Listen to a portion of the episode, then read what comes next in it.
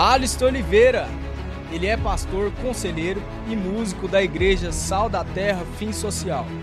Ele é esposo da Luzia e pai da Vitória e da Laura Sofia. É empresário e desde muito cedo já estava envolvido nas causas ministeriais. E hoje tem influenciado muitos jovens a entregar suas vidas em favor do Evangelho. Recebam com muita alegria Alisto Oliveira.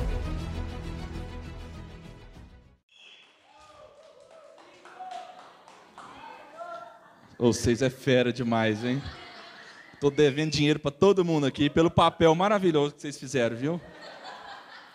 Tá vendo? Vocês tinham que ter combinado antes, né? Porque foi maravilhoso os aplausos, mas vocês perceberam que eles puxou um pouquinho mais, né? Brincadeira, né, irmãos? Com certeza, isso aí é algo assim que a gente não merece, mas é, é o carinho da parte de Deus, né?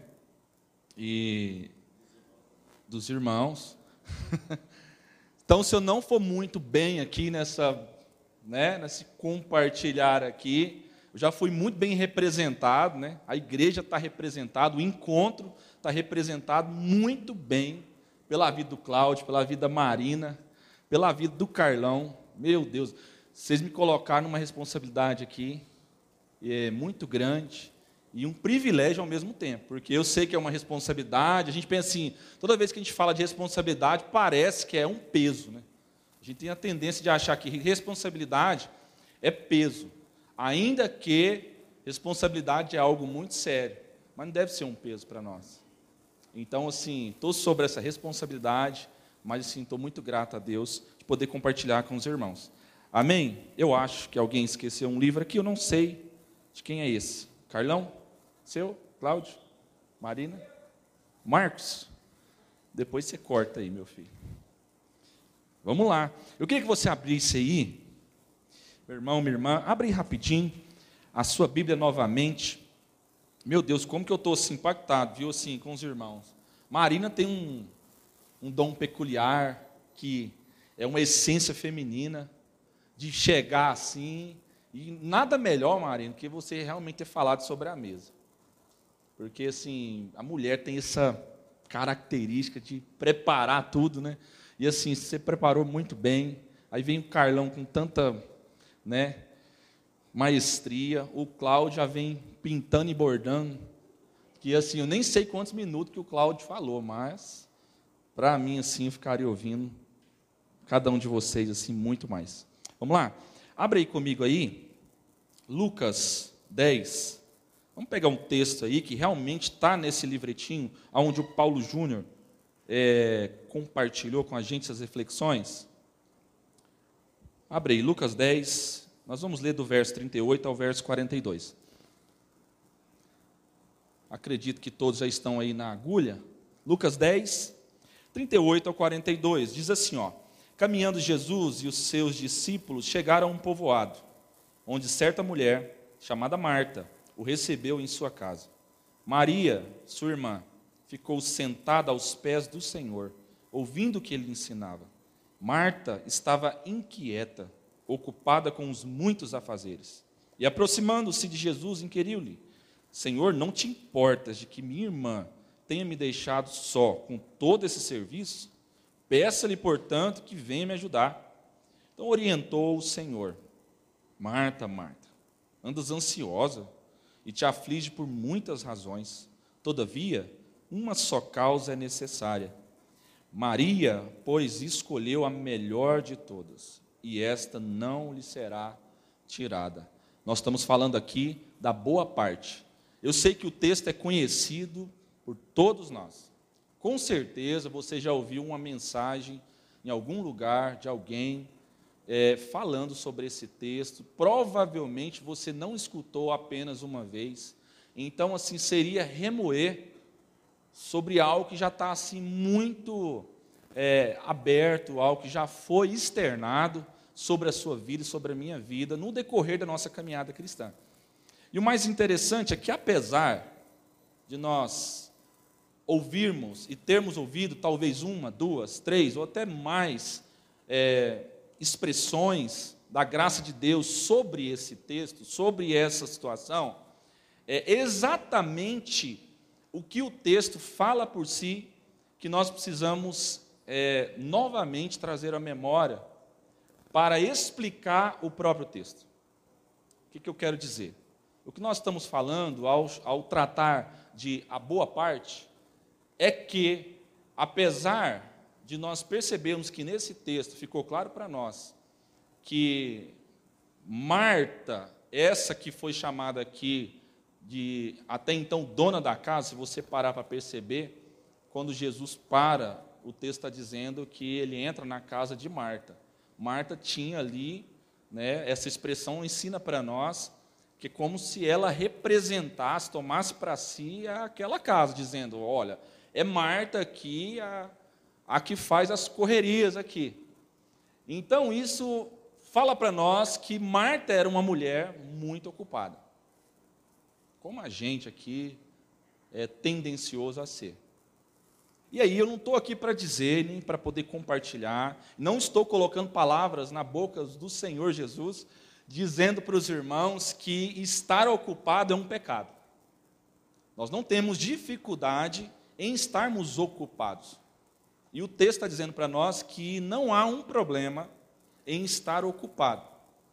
O problema é que, tendo nós uma necessidade de sermos orientados, nós estamos muito ocupados com muitos afazeres, e aquilo que é essencial, aquilo que é fundamental, aquilo que vem antes, aquilo que está, que é o chão, aquilo que é a, a, algo que sustenta as nossas vidas, ou seja, Cristo, essa pedra né, fundamental, nós estamos negligenciando. O que nós podemos aprender com esse texto aqui, mais uma vez, talvez você já até percebeu o que eu vou compartilhar aqui, mas é importante relembrar, é que essa ocupação de Marta fala de uma característica muito peculiar, muito habitual de todos nós aqui. E ainda que você possa dizer para si mesmo, no seu interior, dizendo assim, não, mas eu consigo dominar bem. Eu sei que alguns dominam melhor a sua vida, a sua correria, os seus afazeres, o seu tempo, mas é fato que todos nós temos que trazer à memória, como disse lá o Jeremias, em Lamentações, aquilo que nos dá esperança. É relembrar que o Deus, o Pai das misericórdias, ele continua cuidando e ele é antes de tudo. Então, antes dos nossos afazeres, como Marta se encaixa tanto conosco, é preciso sentar aos pés de Jesus, porque antes de qualquer ocupação é necessário uma orientação. Não adianta nós estarmos ocupados com muitos afazeres e não termos nenhuma orientação fundamental para a nossa caminhada. Então, a orientação é que transforma uma vida medíocre, uma vida incoerente, e quando eu digo medíocre, eu estou falando na média, e estar na média é ser igual, é ser o habitual, o normal. A orientação da parte de Deus é que faz com que aquilo que aparentemente é uma perca de tempo, ou é um tempo muito investido em um serviço, que muitas vezes é até bem executado, e isso ensina algo para nós, mas não passa de um tempo gasto. E não há verdadeiramente algo glorioso, algo profundo, algo fundamental revelado. Então, se nós queremos viver esse tempo de mesa, se nós queremos viver essa vida de mesa, essa mesa, é, essa consciência de mesa, como o Carlão disse aqui também, sobre além de essa mesa, eu ser parte dessa mesa, essa mesa estar em mim antes de tudo, e se nós queremos também viver essa mesa de sal e luz, como o Cláudio bem colocou aqui, de uma perspectiva muito intrínseca, né? Sobre sermos esse sacerdote, que de fato nós somos, esse é o reino de sacerdotes, né? Esse é o sacerdócio universal. Então nós precisamos estar fundamentado e lembrar que o começo, as primeiras, as três primeiras expressões, as três primeiras palavras em Gênesis é no princípio Deus. Deus está sempre no início. Quando nós invertemos e as nossas ocupações são apenas muitas tarefas, muito serviço, muita ocupação, mas sem fundamento, nós invertemos a ordem.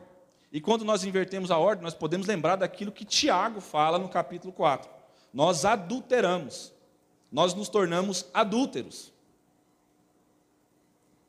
E aí é importante falar, a gente usa muito essa expressão, porque adúlteros ou adulterar foi, criar, foi, foi fechado um ciclo sobre o meio da igreja que parece que adulterar ou ser um adúltero é só quando o camarada trai a sua esposa. Muitos, eu já vi muita gente pregando em cima, olha, porque é um adultério, ele é um adúltero, e aí a gente esquece que toda a nossa vida precisa estar fundamentada, como disse a Marina.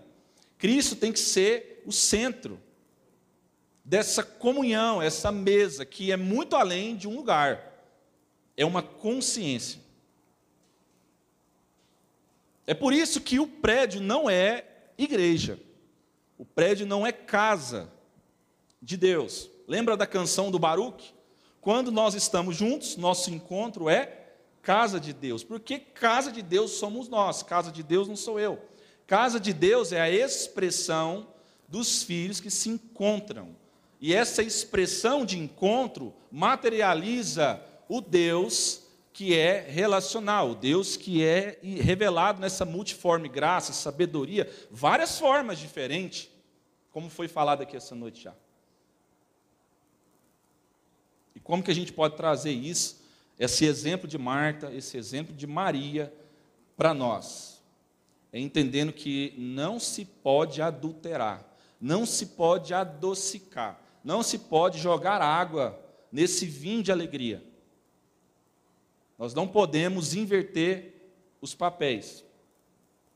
Bem, como eu disse, o grande perigo, o grande o erro, afinal, ah, se eu posso usar essa expressão, se cabe bem, mas ah, o grande engano, eu vou usar essa expressão que é melhor, é que apesar de nós estarmos fazendo muitas coisas, e são coisas legítimas, são coisas legítimas. Por exemplo, nós estamos ocupados na nossa vida em tratar de tantas coisas diariamente. Eu sei que isso pode ser muito assim habitual o que eu estou falando, mas se você trazer isso para si, ser honesto consigo mesmo, olhar para dentro de você, você vai perceber que nós, apesarmos, apesar de expressarmos para os outros que nós estamos bem alinhados, que a gente está bem crente, que a gente está bem assim direcionado, integral na nossa vida cristã, nós somos tomados por um espírito de ansiedade que antecipa coisas que a gente não entende, desnecessárias, é uma correria e que muitas dessas correrias, como eu estava dizendo,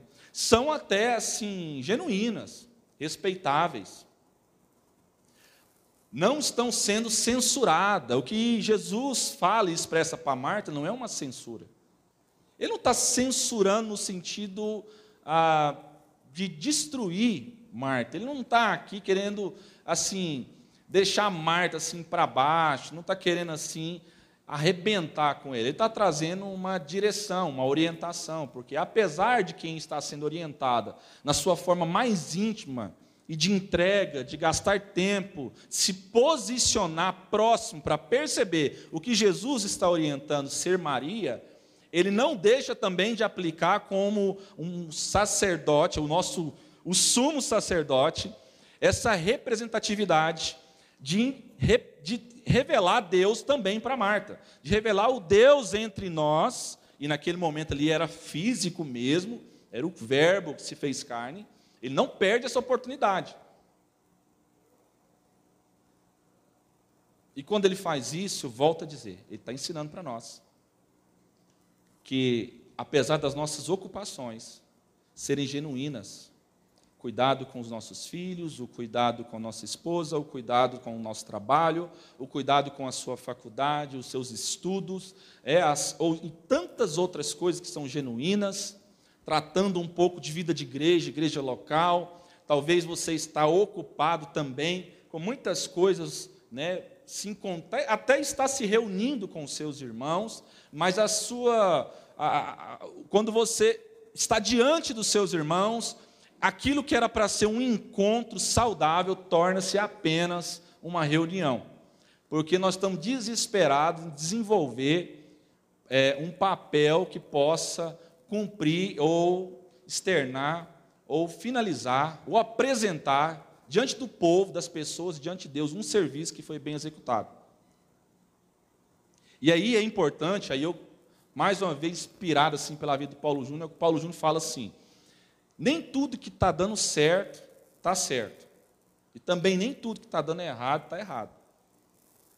Então, por que, que isso é importante? Só para a gente não estender muito.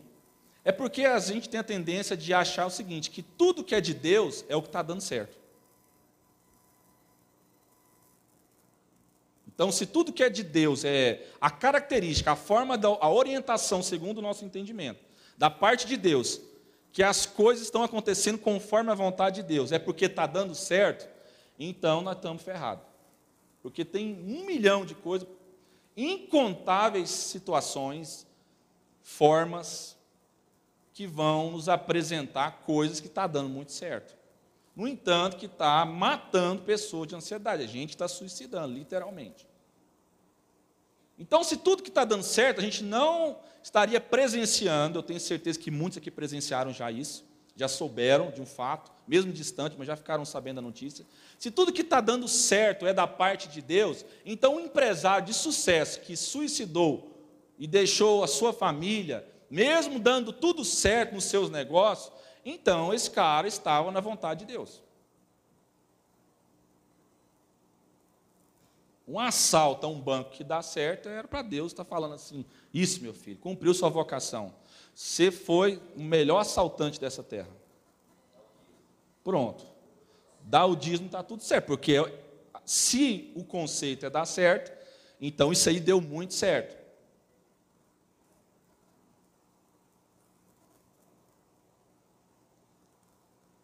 Isso tem que ensinar para nós que Primeiro que esse conceito de certo e errado, ele não, não pode ser definido, não pode definir a vida do cristão. Por exemplo, a nossa agenda aqui hoje, naturalmente a gente cria uma ideia do que a gente pensa ou gostaria que fosse. Aí realmente parece, eu tenho a impressão que talvez seja só eu, o Cláudio não deve passar por isso, Carlão, Marina. Parece que nunca acerta do jeito que a gente imaginou. É impressão minha ou acontece isso só comigo?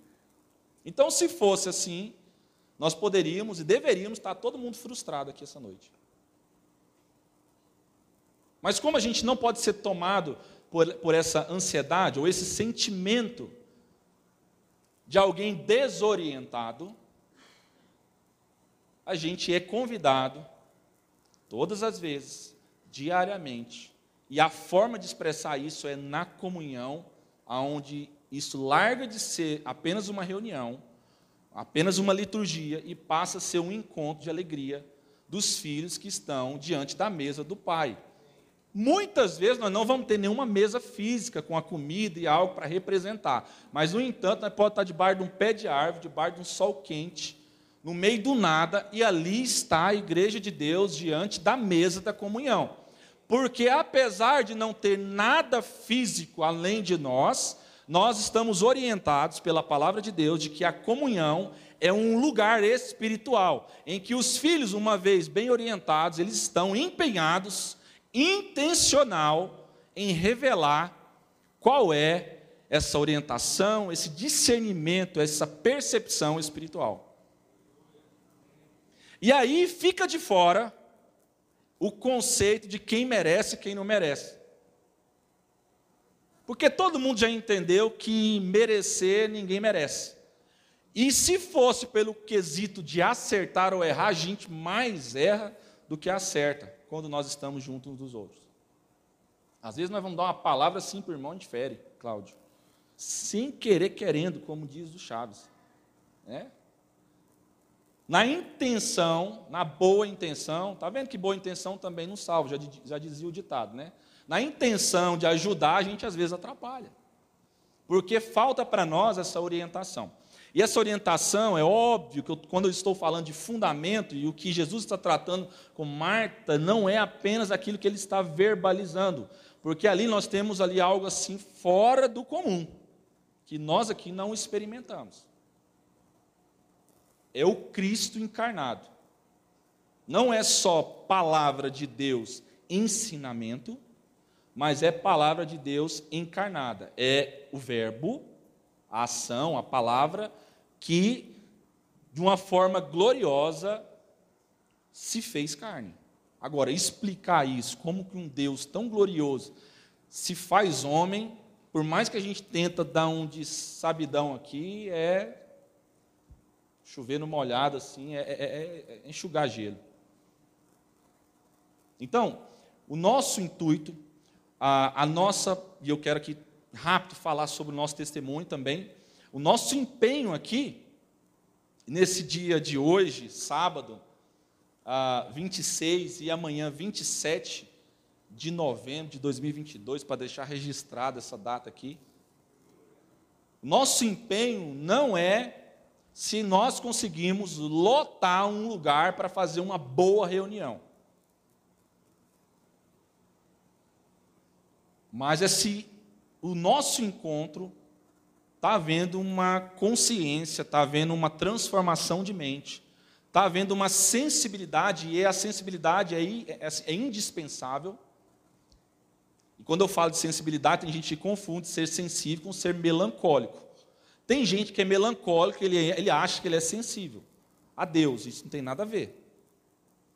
Eu conheço muita gente assim mais firme, e no entanto, sabe aquele ogro que às vezes assim é mais serão, jeitão de falar assim e tal. Eu acho que até às vezes eu sou mais ou menos assim. Os caras que falam mais grosso, igual o Murilo, assim. Entende? Mas é sensível ao Espírito Santo.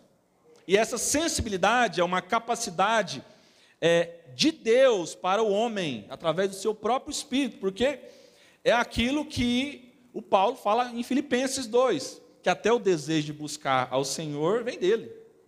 Então é ele que opera em nós o querer e o realizar, de forma que quando a gente entende isso, a gente não tem mais uma correria para ver se essa reunião vai ser do jeito que agrada a mim, mas se vai ser a expressão que revela o nosso.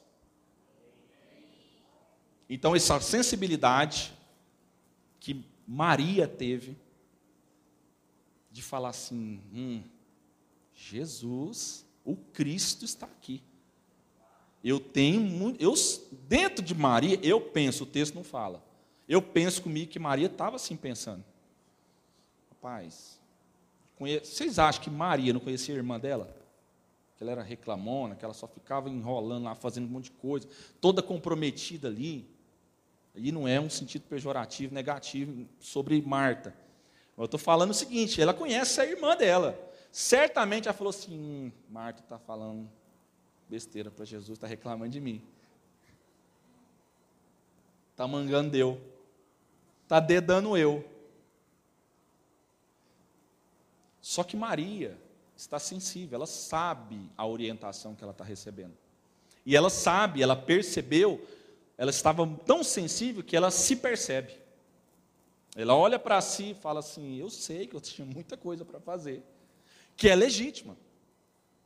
Às vezes eu tinha uma casa para arrumar, às vezes eu tinha uma coisa para terminar, mas o encontro, a comunhão, seja ela de qual expressão for, em qual lugar for, em qual grau de dificuldade máxima ou mínima for, mas é uma prioridade. É uma prioridade porque Deus é comunhão, e, e Deus como eu disse lá em Gênesis, é no princípio e antes de todas as coisas. E princípio você não altera. Você não arranca aquilo que, que é, é, é fundamento. Por isso que a expressão de Deus em Cristo é que Ele é essa pedra. Que muitos, sem ter uma orientação, ou tendo uma orientação, desobedeceram, permaneceram, talvez cegos ou entendidos foram desobedientes. Lembra lá de Mateus capítulo 11? Preciso fazer menção aqui, porque eu sou muito abençoado pela vida do Cláudio. O Cláudio tem uma mensagem que fala, eu não lembro agora o nome, mas assim, eu, eu, eu escutei uma mensagem, fui muito abençoado, quando você falou lá sobre a pedagogia do milagre. Não é isso? Tem algo nesse sentido? Que você falou sobre Aideti, Corazim, Betsaida, ou seja, que aquilo ali é para gerar uma, uma pedagogia, ou seja, se não há um ensino, uma direção, uma percepção, é, naquele que está experimentando o milagre, ah, então torna-se maldição para nós. Estou certo? Fui muito abençoado e sou pela vida de cada um desses irmãos. Então é nessa perspectiva. Marta poderia ter sido muito mais profunda. E aí, nós vamos fechar com isso. Eu não estou agora, não estou forçando o texto, tá, irmãos? Não me interprete mal, mas é só uma colocação, uma observação. Não estou colocando aqui Marta na, numa condição aqui de demonizar Marta. É apenas uma reflexão. Quando eu lembro desse texto de Mateus 11, se eu não me engano, do 23 para frente até o 26, 27, se eu não estiver equivocado, quando ele trata e faz essa expressão que eu citei, que o Cláudio falou sobre isso, certa vez, nós vemos que existe uma a demoestação. Uma correção, Marina. Às vezes dura, sim, mas é a realidade. É uma orientação. Gente, o que Cristo está ensinando para nós nessa expressão que nós estamos dizendo sobre comunhão, sobre orientação, sobre ocupação, é que se nós não compreendermos essa pedagogia, esse ensino, e entender o que Deus quer nos dar de direção, nós vamos desfrutar, nós vamos usufruir, nós vamos ser o povo que vai desfrutar de uma forma mais profunda, mais intensa, e no entanto, como diz lá Jesus, registrado em Mateus 7, pode ser, e eu não estou amedrontando ninguém, mas pode ser que alguns de nós, tendo experimentado, vai chegar diante dele naquele grande dia, e a resposta final é: aparta-te de mim, eu não te conheço, porque assim, você fez muita coisa, inclusive coisas que você até deixou de sua casa, você deixou até seu trabalho num certo tempo, que bacana, parece que tinha entendido. Mas, no entanto, quando você foi se dispor a entender, a viver essa comunhão, você tratou a igreja como um balcão de negócios. Você tratou a igreja como um lugar onde você é beneficiado aonde quem apresenta o melhor serviço deve ser honrado, colocado num pedestal. Sendo que o conceito de honra bíblico é recebe honra aquele que tem. Não aquele que se indaga o outro para receber, não aquele que toma isso como usurpação. Recebe honra aquele na qual ele é por natureza. E se tem algo que nós somos por natureza, hum, que faz parte da nossa nova natureza em Cristo Jesus, além do sacerdócio, que é o glorioso, é uma profundidade imensa, é ser filho.